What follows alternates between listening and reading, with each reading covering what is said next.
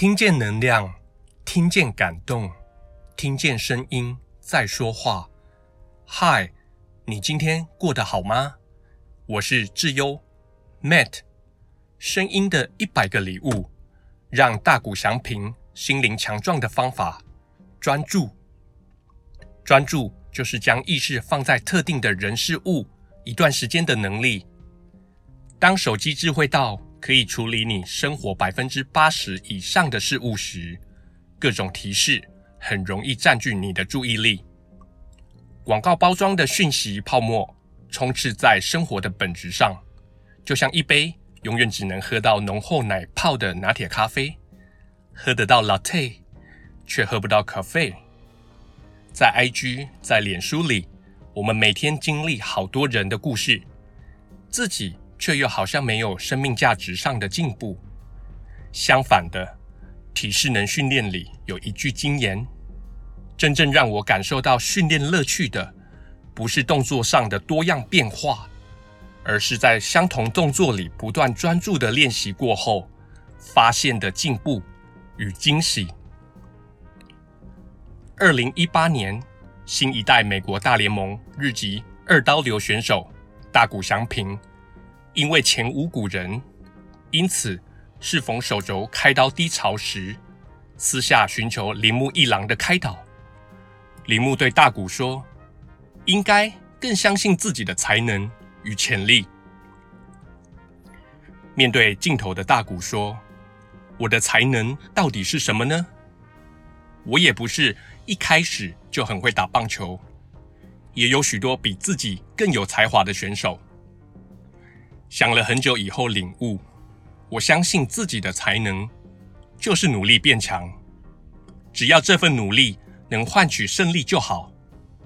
所以我开始寻求变强的方法。于是我建立一个新的仪式：每当上场打击过后，不论打击如何，回到休息室的第一个动作，一定是到放映室，专注地寻找刚刚的打席里。可以修正的点，是这样的专注与累积。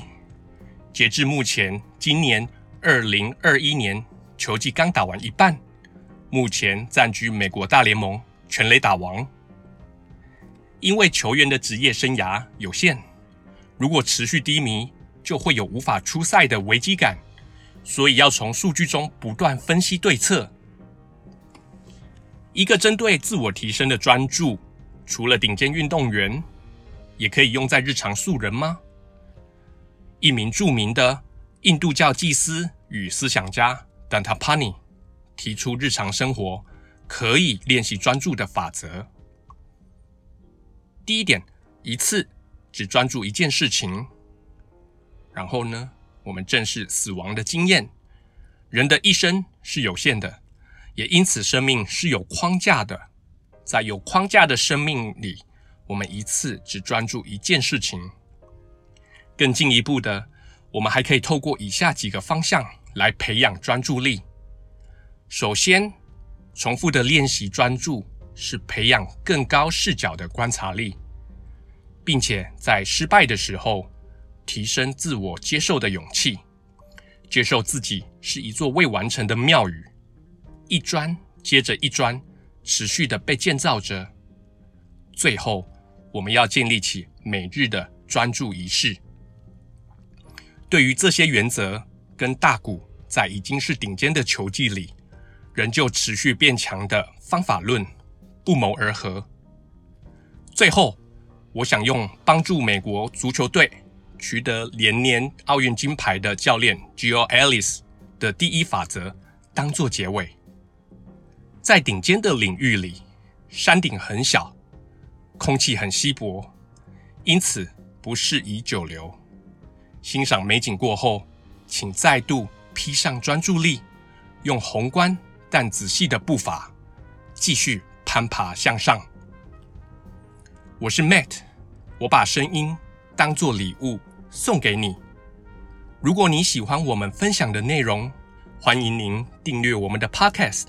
也给我们五颗星评分，邀请您在 Apple iTunes 留言分享您的感动或收获，这将是给我们持续制造礼物的动力。